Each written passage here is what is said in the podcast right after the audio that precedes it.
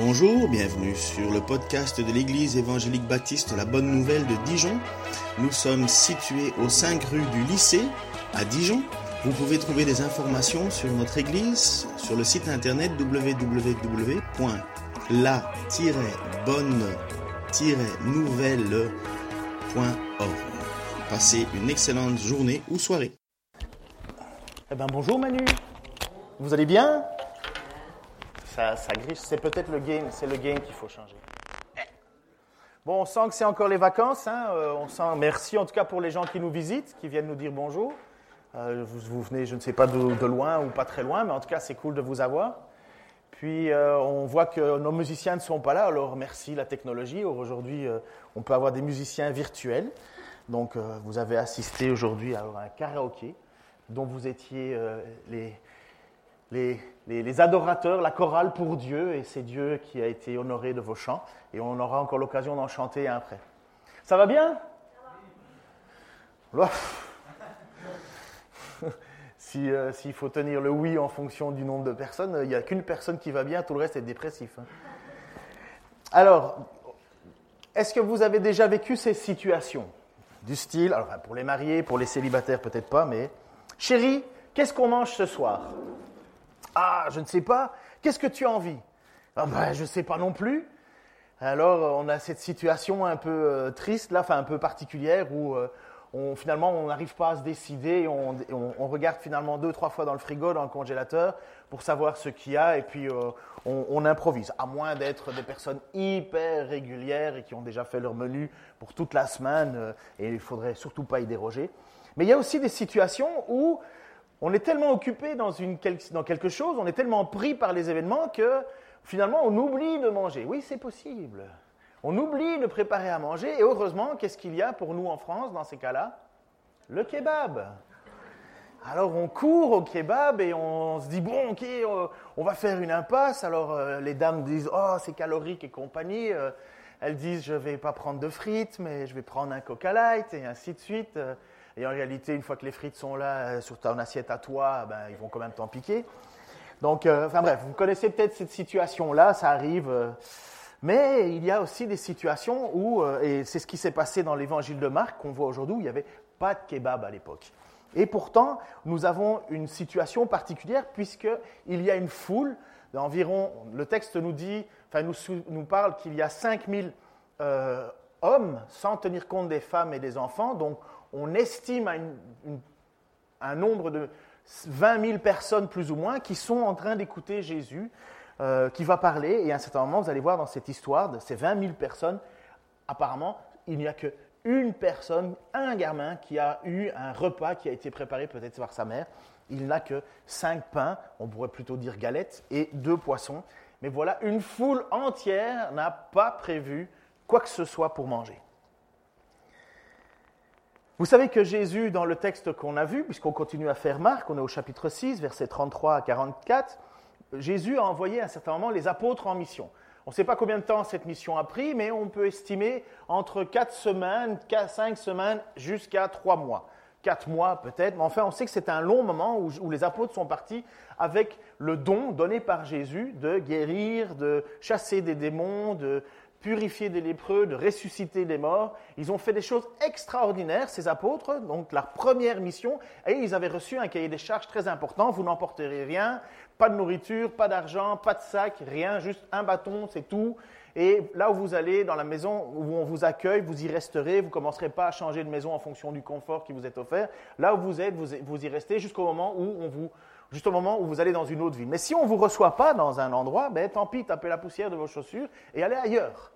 Donc il y avait quelque part en même temps dans cette mission que les apôtres ont eue, quelque part à la fois une, condamnation et en même temps une bénédiction. Celui qui ne voulait pas écouter, ben, tant pis, ça va passer à côté de toi. Et ces apôtres étaient là pour annoncer le message de Jésus, la venue du royaume de Dieu sur terre, la présence du Christ, qui était attendu. Hein. Pour nous, euh, c'est déjà fait, mais pour les Juifs, ils attendaient ce Messie, ils attendaient finalement cette réalisation des promesses, puisque euh, euh, Moïse en parlait déjà. Moïse avait parlé qu'il y aurait un jour un prophète aussi grand que lui. David avait dit qu'il y aurait toujours un successeur, un successeur.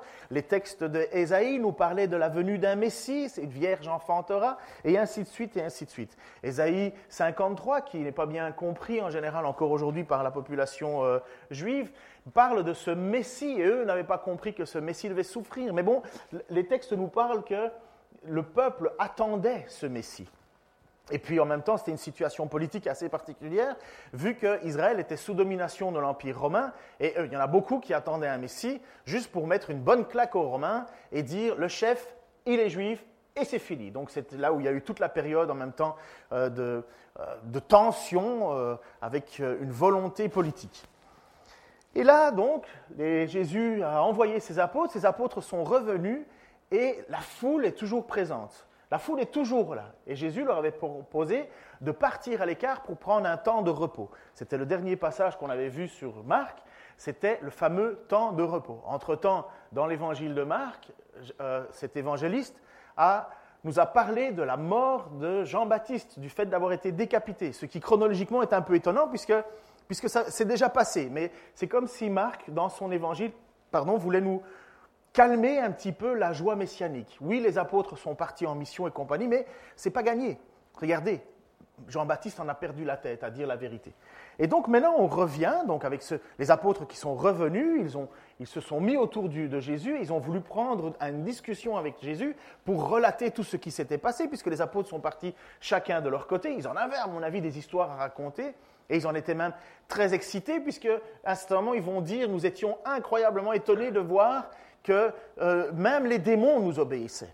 Et là, Jésus va leur dire, c'est très bien, vous pouvez être heureux que les démons vous obéissaient, c'est quand il en a envoyé 70 après, mais soyez plutôt contents que votre nom est inscrit dans les cieux. Et cette fois-ci, nous sommes, alors Jésus est parti en barque avec les apôtres pour leur offrir un temps de repos, sauf que la foule, elle ne l'entend pas de cette oreille, la foule, elle ne veut pas lâcher ces gens qui, finalement, ont des pouvoirs. La foule, elle est en recherche de quelque chose, elle est, attirée et, tout le monde va venir, les foules entières vont venir. J'imagine, pour vous comme pour moi, si vous entendez que vous avez un groupe de 13 personnes qui guérissent et qui guérissent à 100%, on y va tous. Demain, on y est. Si on était sûr que dans les hôpitaux, on était guéri à 100%, euh, premièrement, on n'irait pas souvent.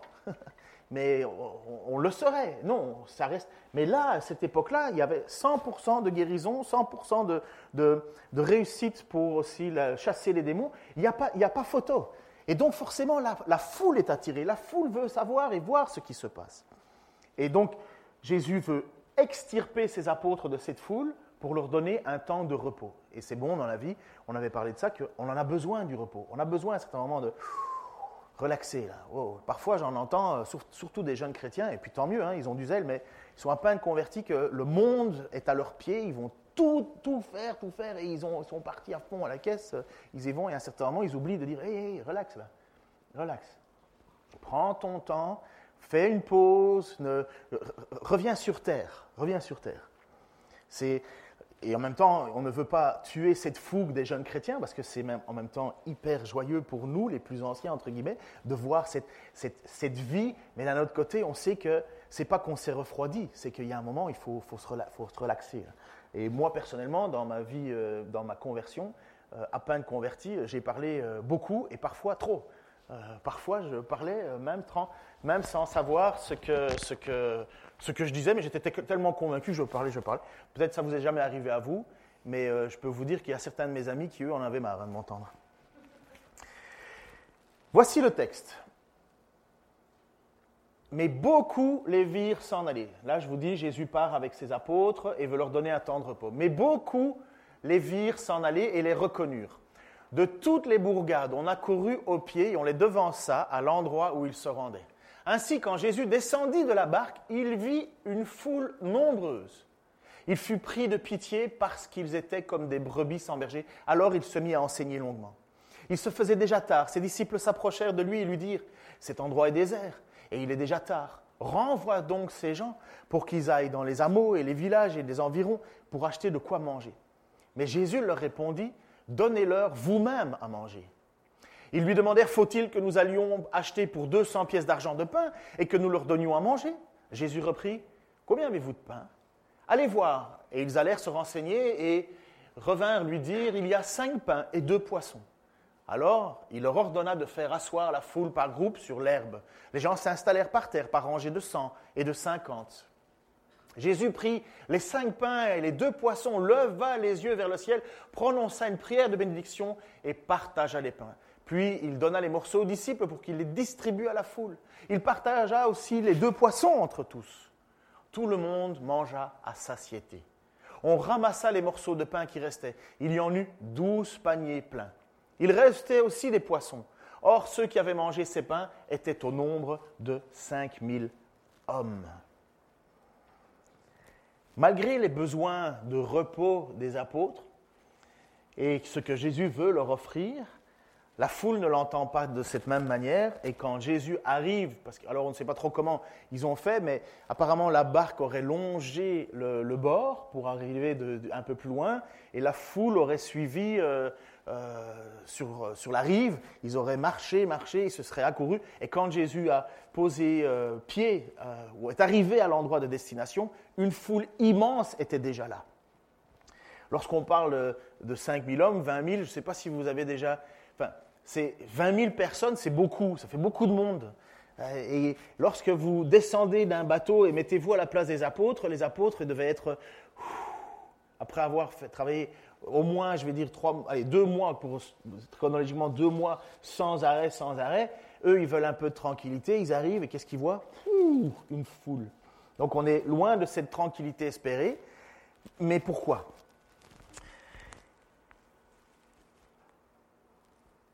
Jésus a pitié de voir cette foule parce que cette foule est comme des brebis sans berger.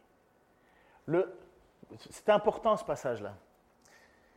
Jésus n'est pas épris de compassion parce qu'ils sont malades ou parce qu'ils ils ont faim.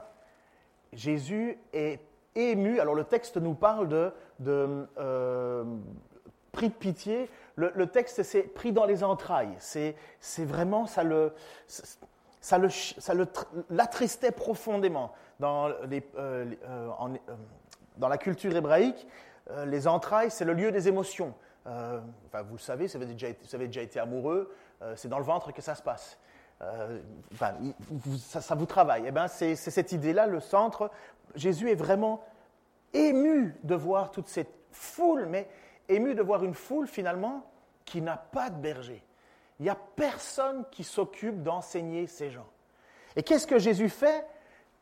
Il les enseigne longuement. Parfois, on passe sous, le tapis cette histoire-là parce qu'on est focalisé sur le miracle. Et on a le droit d'être focalisé sur ce miracle puisqu'il n'y a que deux miracles qui sont repris dans les quatre évangiles. C'est cette multiplication des pains, donc qui est repris dans Matthieu, Luc, Marc et Jean, et la résurrection aussi, qui est repris dans Matthieu, Luc, Marc et Jean. Mais sinon, les autres, les miracles ne sont pas repris à tous les endroits, sauf là. Donc, on sait que c'est un moment important qui vient de se passer. Vous allez voir, c'est particulier. Mais quand Jésus voit cette foule, ce qui l'intéresse, ce qu'il veut, ce qui est sa mission, c'est d'enseigner ce peuple. Pourquoi? Parce qu'un peuple qui n'a pas de berger est un peuple qui se perd. C'est un peuple qui ne sait pas ce qu'il faut croire ou ne pas croire. C'est un peuple qui n'a pas de vision, qui n'a pas de direction, et finalement qui est à la merci de tout et n'importe quoi. Et Jésus est ému de compassion parce que ces gens n'ont pas de berger. Dans l'Ancien Testament, il y avait ce reproche qui avait été fait aux, responsables religieux d'Israël, parce qu'ils se comportaient mal envers les brebis. Et il y a un certain moment ce texte qui annonce prophétiquement que Dieu lui-même va devenir le berger de son peuple. Dieu lui-même va venir enseigner son peuple, puisque les hommes ne font pas ce qu'il faut. Les, serviteurs ne font pas ce qu'il faut. Dieu lui-même viendra. Et lorsqu'on a ce passage-là, lorsque Jésus va dire, hein, je suis le bon berger, mais on voit que, imaginez, c'est Dieu sur terre qui voit que son peuple ne le connaît pas. Combien c'est pas triste aussi pour nous, dans notre, nous qui sommes euh, enfin, ici sur terre, de voir parfois des gens qui parlent de Dieu à tort et à travers et ne savent pas qui est Dieu. Vous avez des gens qui se prosternent devant des bouts de bois, comme on a lu dans Ésaïe, merci de l'avoir lu. Mais encore aujourd'hui, vous avez des gens qui se prosternent devant un bout de bois. Mais qu'est-ce que le bout de bois va faire? C'est exactement ce que Dieu va dire. Mais qu'est-ce qu'un bout de bois peut faire pour ta vie? Et voilà, Jésus qui viendrait alors à cette époque-là, au milieu de gens qui sont prêts à croire toutes sortes de choses, mais finalement qui n'ont pas d'enseignement. Et c'est pourquoi il va passer toute la journée à enseigner longuement. Parfois, moi, je m'inquiète de dépasser les 40 minutes. Apparemment, Jésus ne s'inquiétait pas du tout, au point de même se dire, bon, maintenant, il est peut-être tard, il faudrait que les gens mangent. Et finalement, il a continué à parler. C'est arrivé aussi à l'apôtre Paul et un jeune homme qui est tombé, qui est tombé de la fenêtre, tellement c'était long. Alors, ne vous inquiétez pas, je vais respecter mes 40 minutes. Hein.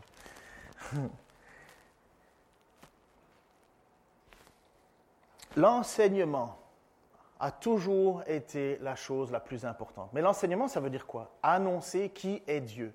Annoncer sur quoi nous basons notre foi. Je regardais encore, euh, euh, je ne sais plus, enfin c'est Anne qui regardait, je ne sais plus quoi, euh, à la télé, enfin on regardait ensemble en fait.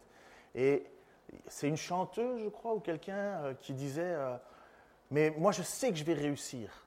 Ah oui, c'était Zaz. ah, je sais que je vais réussir. Et parce que j'ai la foi. Alors nous, à première vue, on se dit Ouais, génial, Zaz a la foi, comme nous. Non, Zaz, elle termine en disant J'ai la foi en moi. Il y a beaucoup de gens qui disent avoir la foi. Beaucoup de gens disent on, on, croit en quelque chose. Oui, mais si on n'a pas un berger comme Jésus pour nous dire en quoi nous devons croire, nous croyons tout et n'importe quoi. Je suis tellement étonné aussi des gens qui se convertissent et qui n'ont jamais lu la Bible. À ce moment, je leur dis Mais tu crois en quoi? Ta foi est basée sur quoi? Quel est l'enseignement qu'on t'a donné pour que tu dis oui, j'ai foi? Parce que la foi, ce n'est pas un sentiment comme on entend aujourd'hui, j'ai foi. Tout le monde peut dire qu'il a foi. Mais la croyance et la foi chrétienne, c'est la foi en la parole. C'est la foi en celui qui nous a annoncé quelque chose. La, foi vient de ce que l'on entend et ce que l'on entend vient de la parole de Dieu. Donc il faut un enseignement, il faut que l'on nous dise quelque chose sur lequel nous disons oui, je crois. Et ça nous permet à la fois de pouvoir dire à certaines choses oui, je suis d'accord, et à d'autres moments, par la foi, nous pouvons dire non, je ne suis pas d'accord. Je suis toujours étonné aussi des gens qui disent ouais, la théologie, la théologie. Mais s'il vous plaît, là, tout le monde fait de la théologie. Tu as besoin de théologie pour dire je, je n'adore pas les idoles. Parce que tu as besoin de savoir en lisant dans l'Écriture que Dieu pas, Dieu ne veut pas ça. Et donc tu dois déposer, tu dois lire des textes, plusieurs textes, pour découvrir ce que Dieu aime et Dieu n'aime pas. Et une fois que tu fais l'ensemble de ces choses, tu peux dire, voilà, parce que j'ai étudié théologias, l'étude de Dieu, eh bien je dis, ça je crois, ça je crois pas. Sinon, on croit n'importe quoi. Et ça a été un, très grand problème au tout début de l'Église. Pourquoi? Parce que nous avons des gens qui viennent, et de la même manière ici, qui ont des besoins, d'énormes besoins. Des besoins, à ce moment-là, de nourriture. Et quand l'Église est née, quand l'Église a commencé à prendre naissance, dès le départ, vous aviez les apôtres qui avaient eu cette mission, allez, faites des nations des disciples, les enseignants, en disant ce que j'ai fait, et puis vous les baptiserez en fonction de ce qui, la façon dont vous pouvez répondre. Mais voici que dans le, le livre des actes, au tout début de l'Église, on peut réveiller mon fils? Merci. à cette époque-là, comme le nombre de disciples ne cessait d'augmenter, des tensions surgirent entre les disciples juifs de culture grecque et ceux qui étaient nés en Palestine. On est dans le livre des actes, Jésus est mort, ressuscité, l'Église a pris naissance et il y a eu cette conversion de 3000 personnes à la Pentecôte. Et maintenant, vous avez la vie qui commence à prendre. L'Église grandit, grandit, grandit. Alors, alors voilà, euh, les premières se plaignaient de ce que leurs veuves étaient défavorisées lors de distributions quotidiennes, parce que l'Église avait un rôle social. L'Église, à ce moment-là, devait pourvoir aux besoins des gens. C'est d'ailleurs pourquoi il y avait énormément de quêtes financières qui étaient faites, parce que comme les gens venaient d'un peu partout, lorsqu'ils se convertirent, les gens n'avaient plus de ressources financières. Et euh, en même temps, une fois qu'on proclamait sa foi aussi en Jésus-Christ, ben, euh, il y avait des sanctions qui nous tombaient dessus, comme le peuple et le peuple juif, ceux qui acceptaient Jésus-Christ comme le Messie, eh ben, ils étaient écartés, rejetés. Il y en a certains qui perdaient leur travail, et ainsi de suite, et ainsi de suite. Et donc, il y avait des besoins. Alors les douze apôtres se réunirent ensemble, les disciples leur dirent, il ne serait pas légitime que nous arrêtions de proclamer la parole de Dieu pour nous occuper des distributions. C'est pourquoi, frères, choisissez parmi vous sept hommes réputés dignes de confiance, remplis du Saint-Esprit, et de sagesse, nous les chargerons de ce travail. Cela nous permettra de nous consacrer à la prière et au service de l'enseignement. Dès le départ, nous voyons que de la même manière que quand Jésus est arrivé au bord de, cette, devant cette foule, en sortant de sa barque, il a été ému de compassion, il les a enseignés. De la même manière, les apôtres se sont retrouvés devant aussi un ensemble de personnes qui avaient des besoins, et les apôtres se sont dit, oulala, on est en train de perdre le fil, on est en train de, le mot à la mode, focus, on est en train de perdre la cible, nous sommes trop occupés à du social, il n'est pas bon qu'on fasse ça parce qu'il faut enseigner. Il faut enseigner. C'est pourquoi il y a du social à faire, prenez des personnes, mettez-les en responsabilité de continuer à la distribution, mais nous, nous devons enseigner. Ça montre à quel point l'enseignement, faire connaître quelque chose est important. Mais en même temps, notre Seigneur est plein de compassion et de grâce, n'est-ce pas? Heureusement d'ailleurs. Ce n'est pas juste un professeur qui enseigne, qui enseigne, qui enseigne, et qui serait complètement... Il veut juste remplir ton cerveau et, ne pas s'occuper de toi. Non, ça, ce n'est pas notre Dieu. Notre Dieu voit les besoins d'un peuple. Et nous le voyons dans Luc Dès que les gens s'en aperçurent, ils suivirent, Jésus leur fit bon accueil, leur parla du règne de Dieu et guérit ceux qui en avaient besoin. Lorsque Jésus arrive au bord de cette eau, donc c'est le même passage mais, ajouté par Luc, on voit que notre Seigneur a quand même compassion. Le but, ce n'est pas juste l'enseignement, il vient et il voit les besoins des gens, il voit les... Vous savez, on peut enseigner quelqu'un longtemps, mais imaginez que vous avez une écharde dans le gros orteil, euh, le, message, là, il vous passe à côté de la tête. C'est l'écharde qui vous, qui vous fait mal. En même temps, euh, quand on a faim euh, et qu'on on désire euh, une, juste une soupe, on, est prêt à dire oui à n'importe quoi. Mais je ne sais plus c'est qui qui avait dit ça, je pense que c'était l'armée du salut qui disait soupe, savon, salut, parce qu'un un, ventre affamé n'a pas d'oreille. Je crois que c'était ça. Un ventre affamé n'a pas d'oreille. C'est ça? Ça vous réveille en même temps ma question. Hein. Ça, va vous faire chercher dans la mémoire. Oui, oui, c'est un ventre affamé n'a pas d'oreille, ça je suis sûr. Et donc, mais notre Seigneur est là, il a cette compassion en même temps. C'est vrai qu'il veut le renseigner, mais en même temps, il voit les besoins et il y répond, il guérit. Les disciples, à un certain moment, se dirent, mais Seigneur, il euh, faudrait peut-être arrêter là, parce que là, il est tard et il faut que tu envoies les gens rentrer un peu à gauche, à droite, euh, parce que là, on ne sait pas comment les nourrir. Là. on est un peu à l'écart, il faut que les gens dispersent-les pour qu'ils aillent dans, chacun dans des villages et qu'ils aillent dans les fermes, peu importe, mais qu'ils trouvent un moyen de subsistance, parce que là, on ne peut pas y arriver. Donc voilà ce que Jésus, les apôtres vont dire, renvoie-les, Jésus, renvoie, renvoie donc ces gens pour qu'ils aillent dans les hameaux et les villages, environ s'acheter de quoi manger. Mais Jésus leur répondit, donnez-leur vous-même à manger. Ils lui demandèrent, faut-il que nous allions acheter pour 200 pièces d'argent de pain et que nous les donnions à manger. si Jésus te dit, vas-y, devant une foule de 20 000, nourris-les, qu'est-ce que tu fais? Allez, vous êtes 12, ok? Jésus vous dit, vous êtes 12 devant une foule de 20 000. Vous, vous avez compassion pour cette foule et vous dites, euh, bon, ben Seigneur, il faut les renvoyer parce qu'on ne va pas pouvoir faire quoi que ce soit. Et le Seigneur vous dit, non, non, euh, nourrissez-les vous-même. Comment vous vous sentez? N'hésitez pas là. Pardon? Pas trop d'idées, quoi. Pas d'idées, perplexe, c'est juste, tout à fait, c'est parfait. Franchement, vous êtes là et il y a un mot euh, qui sort très souvent, c'est tu rigoles? Tu rigoles ou quoi? Enfin, peut-être que les apôtres n'ont pas dit ça, parce que par il n'y a peut-être pas ce mot-là, mais, mais honnêtement, tu te sens un peu piégé, quoi. Qu'est-ce que tu fais? Puis la première réponse, c'est est-ce qu'il est faut qu'on aille leur acheter pour 200 pièces d'argent? Alors 200 pièces d'argent, ça fait beaucoup d'argent. À l'époque, on disait que le salaire d'une personne équivalait plus ou moins à un denier par jour, donc d'un ouvrier agricole. Donc il y a plus ou moins pour on a calculé 8 mois de salaire. Donc, est-ce que vous avez 8 mois de salaire dans votre portefeuille là, avec vous? Si oui, on refait la quête. Hein.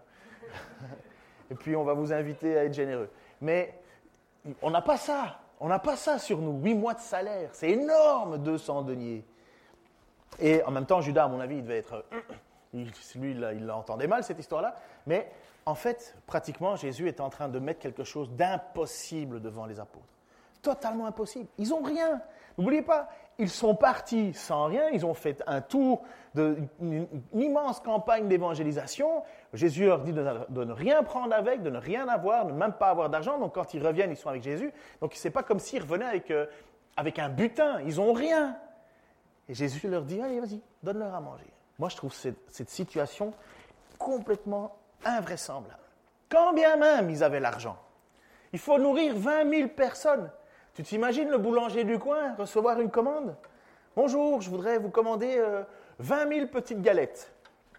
Euh, et encore, là, quand on parle de pain, là, ce n'est pas, des, pas des baguettes, là, c'est, des petits pains, euh, je crois que c'est, c'est du seigle ou de l'orge, quelque chose comme ça, c'est, des, des, petites galettes. Le gamin, il a deux poissons et cinq pains, ça veut dire que ça nourrit pas grand-chose, hein. il, faut, il faut un peu de contenu. Donc imaginez-vous, vous arrivez. Alors j'ai regardé chez McDonald's, puisque c'est une référence culinaire, hein, McDonald's qui est quand même... Euh, ils savent cuisiner rapidement, c'est vrai. Hein. Ils, savent, ils, savent, travailler rapidement. C'est pas comme au restaurant où après 45 minutes et que tu as regardé tout le monde autour de toi qui est arrivé après toi être servi avant toi, ce qui a l'air de m'énerver d'ailleurs. Peut-être pas vous, mais, mais McDonald's arrive et ils produisent, ils produisent, ils produisent. Eh bien, McDonald's produit en France environ 1400 repas par jour, en moyenne, hein, par McDonald's. Donc ça, ça veut dire en même temps avec les heures creuses et compagnie et compagnie. Donc j'ai fait un petit calcul et en fait, il faudrait 3 à 4 jours à temps plein, 24 heures sur 24, full équipe pour pouvoir faire 20 000 repas. Ça en fait hein, du boulot. Donc vous imaginez à l'époque, pas de McDonald's, pas de ci. Donc quand bien même ils avaient de l'argent, quand bien même ils auraient eu des sous, les 200 deniers, c'est impossible. C'est impossible de nourrir, bonjour, impossible de nourrir cette foule. C'est pas possible. Et en fait, dans l'évangile de Jean, comme je vous ai dit, ce, message est repris à différents endroits. Dans l'évangile de Jean, tu veux me le mettre, s'il te plaît? Jésus, on voit que Jésus, en fait, finalement, fait un, un entre guillemets, un, piège. Jésus regarda autour de lui, vit une foule nombreuse venir à lui, alors il demanda à Philippe, où pourrions-nous acheter assez de pain pour nourrir tout ce monde? Il lui posait cette question pour, que il, pour, pour voir ce qu'il allait répondre. C'est comme si Jésus voulait questionner les apôtres et de voir où ils en étaient. Pour, car en réalité, ils savaient déjà ce qu'il a fait. Jésus était déjà au courant de, ce qu'il allait accomplir. Rien que pour donner à chacun un petit morceau de pain, il faudrait au moins 200 pièces d'argent, lui répondit Philippe. Un autre disciple, André, frère de Simon-Pierre, lui dit, il y a ici deux jeunes garçons, un, jeune garçon qui a cinq pains d'orge et deux poissons. Mais qu'est-ce que c'est que pour autant de monde? Qu'est-ce qu'on peut faire avec cinq pains, euh, avec autant de monde? Même si tu donnes une miette, tu n'y arrives pas. Bref, à aucun moment, ces apôtres, qui pourtant ont été envoyés en mission, qui ont eu le pouvoir de, à ce moment-là, de purifier les lépreux. Il y a des textes qui nous disent ressusciter des morts. Il y a qu'ils ont eu le pouvoir de guérir, de chasser les démons. À aucun moment, ça leur est revenu à l'idée de croire que Jésus pouvait accomplir un miracle comme ça. Ils étaient, étaient à, à, 200 lieues de pouvoir s'imaginer. Pourtant, ils en ont eu en du pouvoir donné par Jésus. Ils en ont eu ce pouvoir, mais ça ne leur est pas arrivé à la tête de savoir que ça, ça pouvait s'accomplir. Vous savez que Dieu a un nom, enfin il en a plus, plus, plus qu'un nom, il a plusieurs noms, et un de ces noms c'est Adonai Jiré. Vous savez ce que ça veut dire, Adonai Jiré Vas-y, recommence. Et tu mets Dieu où? Adonai. Tu as raison, hein, tout à fait raison. Dieu pourvoit. Dieu pourvoit. Tu, tu connais la chanson Adonai Jiré en tout En fait, Adonai Jiré, c'est Dieu pourvoit. En même temps, est-ce que vous avez déjà entendu une histoire dans l'Écriture, dans la Bible, qui nous parle que Dieu a nourri son peuple miraculeusement? Exactement, la manne dans le désert. Donc, c'est pas du tout que c'est impossible pour celui qui connaît Dieu ou qui a lu les textes. Mais c'est comme s'il y avait quelque chose qui, à ce moment-là, ne faisait pas le lien entre le Jésus qu'ils ont au milieu de eux et le Dieu qui pourvoit la à Gérée. Ça fait pas tilt. Ça fait pas tilt. Cinq pains, deux poissons, et ce que Jésus fait, tout simplement, c'est élever devant Dieu ces aliments et de faire une prière de bénédiction. Donc il y a plusieurs passages qui nous disent, il y en a certains qui nous disent qu'il leva les yeux au ciel, remercie Dieu, fait une prière. Et en fait, on ne sait pas du tout ce que Jésus a dit. Il n'y avait pas une, incantation ou quoi que ce soit, on ne sait rien. C'est juste, il remercia. Et euh, en même temps, je vais nous rappeler un petit peu euh, à nos bons souvenirs. Pourquoi est-ce qu'on prie avant de manger? Mais parce que Paul donne cette, cette, cette recommandation à Timothée de l'enseigner et voici ce que Paul va dire au sujet de la prière de bénédiction. C'est certainement ce que Jésus a fait.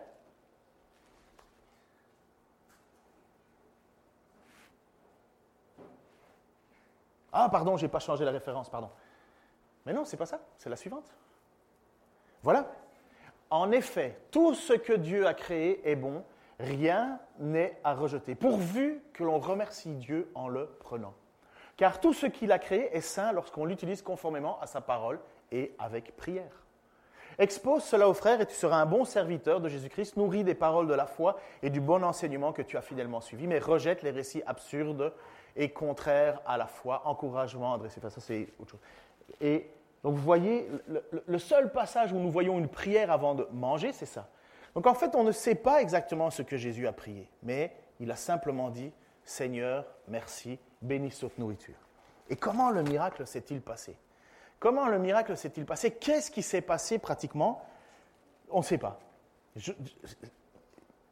Peut-être qu'au moment où il donne le poisson, le poisson se, divise. Est-ce que euh, on ne sait pas comment ce miracle est arrivé. C'est quelque chose d'extraordinaire, enfin miraculeux. Euh, une situation qui, qui, qui, nous dépasse quelque part. Mais ce qui est surprenant, c'est que nos apôtres, qui n'avaient rien, se retrouvent à la fin, chacun, avec une corbeille pleine. Le Dieu qui pourvoit, voilà que les apôtres se sont retrouvés dans une situation où maintenant ils découvrent encore un peu plus qui est Jésus. La foule aussi, la foule est là et la foule assiste à quelque chose qui, qui les surprend, qui les émerveille quelque part. Ils ont bien vu ces cinq pains de poisson. Et là, le texte nous dit qu'en fait, ils étaient repus, à satiété, le ventre plein. Vous savez, comme un peu un repas de Noël, où on te dit, il reste encore le gâteau, il reste, et toi, tu sais même pas où tu vas mettre ça. Ça, vous est déjà arrivé, j'imagine. Hein. Mais eh ben, le texte est en train de nous souligner ça. Les gens ont mangé, ils sont repus. Et en plus, maintenant, on présente encore. Donc là, personnellement, hein, vous, seriez un des, une des 20 000 personnes, vous, pourriez sentir, oh quel bon miracle. Oui, vous, feriez ça. Vous, pourriez le sentir en vous-même. Est-ce que ça a suffi? Est-ce que ça a suffi? Parfois j'ai peur qu'on me prenne pour un rabat-joie avec l'écriture, mais ni les apôtres, ni le peuple n'a compris ce que Jésus a accompli. Ils sont, pas, sont passés à côté. Ce que Jésus était en train d'accomplir à travers ce miracle, qui est repris dans les quatre évangiles, est la manifestation de qui il est. Il est Dieu fait homme. Il est Jésus-Christ, le Messie, celui qui devait être envoyé, celui en qui on doit placer toute sa confiance, toute sa dépendance. Mais les gens sont venus et pour le moment, il se tapote sur le ventre en disant Waouh, c'était miraculeux. C'était extraordinaire. Nous avons vécu là quelque chose de puissant. Vous savez, tout ce qu'on peut dire encore aujourd'hui aussi. Mais Jésus, malheureusement, va avoir euh, une autre interprétation. Déjà, les apôtres n'ont pas compris. Quelques passages plus loin, Jésus va prendre la barque, va s'en aller, il va dire aux apôtres de partir en avant, et Jésus va le rejoindre, et à un certain moment, Jésus va marcher sur l'eau, les apôtres vont avoir peur, ils vont dire, ouh, un fantôme, je prêcherai ça certainement la semaine suivante, puisque la semaine prochaine c'est Geoffrey. Et voici l'image suivante, le texte suivant. En effet, donc là, c'est l'histoire un peu après. En effet, tous l'avaient aperçu, donc Jésus qui marchait sur l'eau, et pris de panique aussitôt, ils se mirent à leur parler. Rassurez-vous, leur dit-il, c'est moi, n'ayez pas peur. Donc, on est le soir même de cet événement de la multiplication des pains. Puis il monta auprès d'eux dans la barque, le vent tomba, ils en furent frappés de stupeur, car ils n'avaient pas compris ce qu'il s'était passé au sujet des pains. Leur intelligence avait été aveuglée. Souvent, je vous dis, hein, mes amis, le miracle, c'est pas ça qui touche un cœur. Le miracle, c'est la preuve et la démonstration de la compassion de notre Dieu. Notre Dieu est un Dieu bon. Notre Dieu est un Dieu qui pourvoit. Il fait pleuvoir sur les bons comme sur les méchants. Mais ces personnes qui ont reçu ce miracle, ont vécu ce miracle, n'ont pas été transformées. Ils n'ont pas été transformés.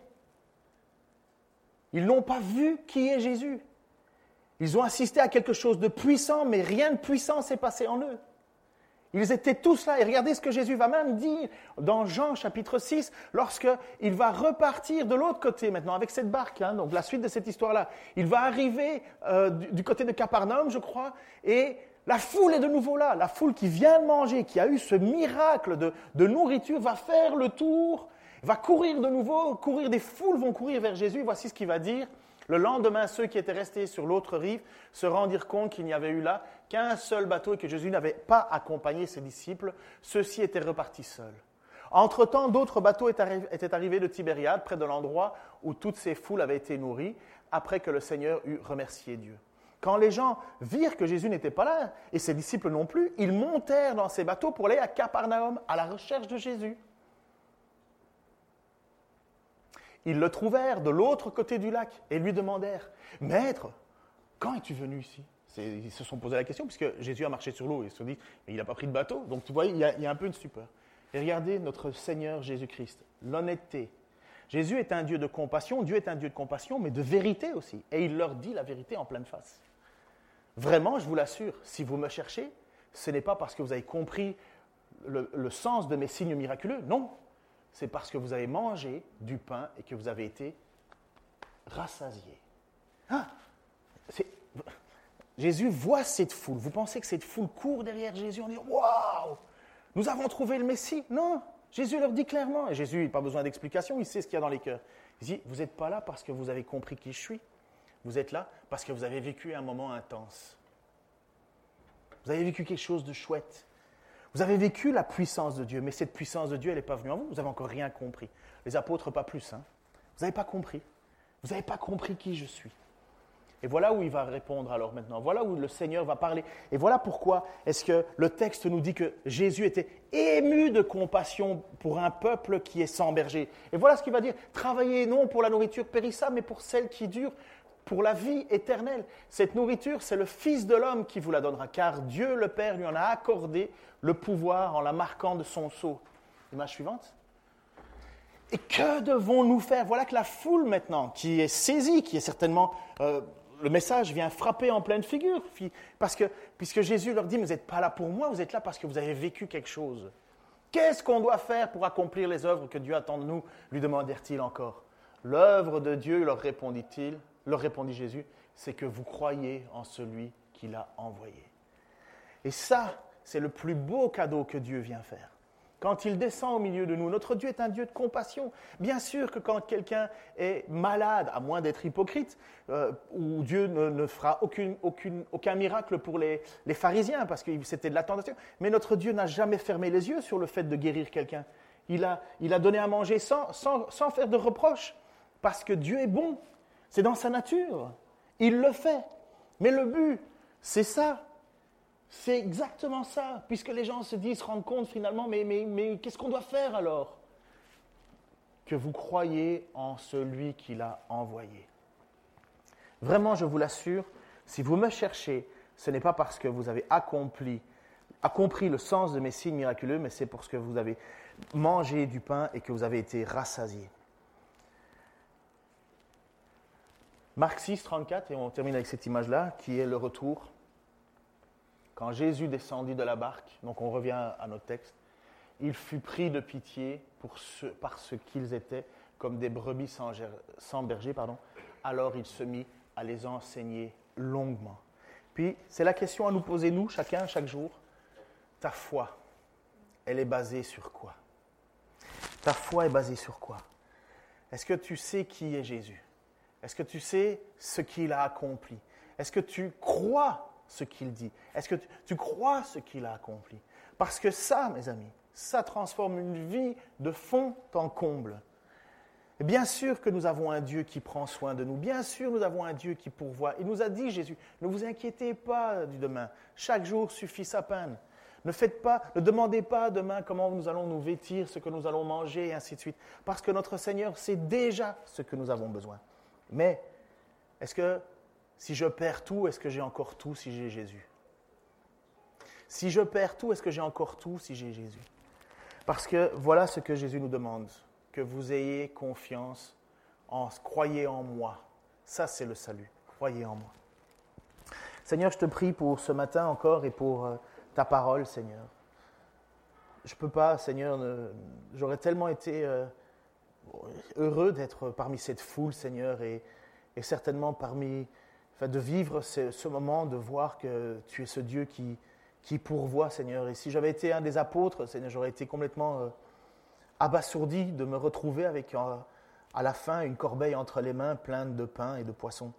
Seigneur, je ne sais même pas comment j'aurais pu réagir. Euh. Et, mais ce que je sais qu'aujourd'hui, Seigneur, c'est je n'ai peut-être pas tout ça devant moi, Seigneur, mais je crois en toi. Et beaucoup d'entre nous, Seigneur, avons placé notre foi en toi.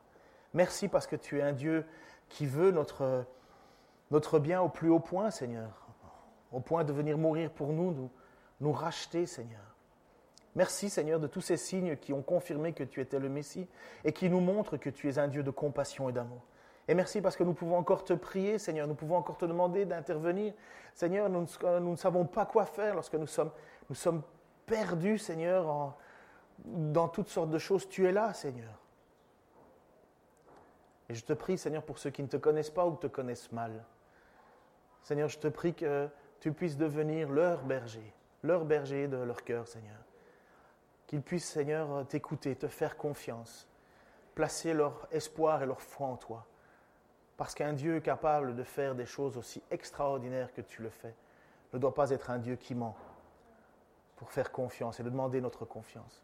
Toi seul la mérite, Seigneur. Toi seul mérite tout ce que nous, nous, nous pouvons dire ou faire, Seigneur. Il n'y a personne d'autre qui mérite notre louange à part toi. Et je te prie, Seigneur, pour ce matin encore, pour que nous puissions repartir avec cette confiance que tu es un Dieu qui pourvoit et avec cette assurance que notre foi en toi nous rapprochera et nous sauvera pour la vie éternelle, Seigneur. Merci parce que tu nous aimes et nous ne méritons rien et pourtant tu nous donnes tout. Dans le nom de Jésus-Christ. Amen.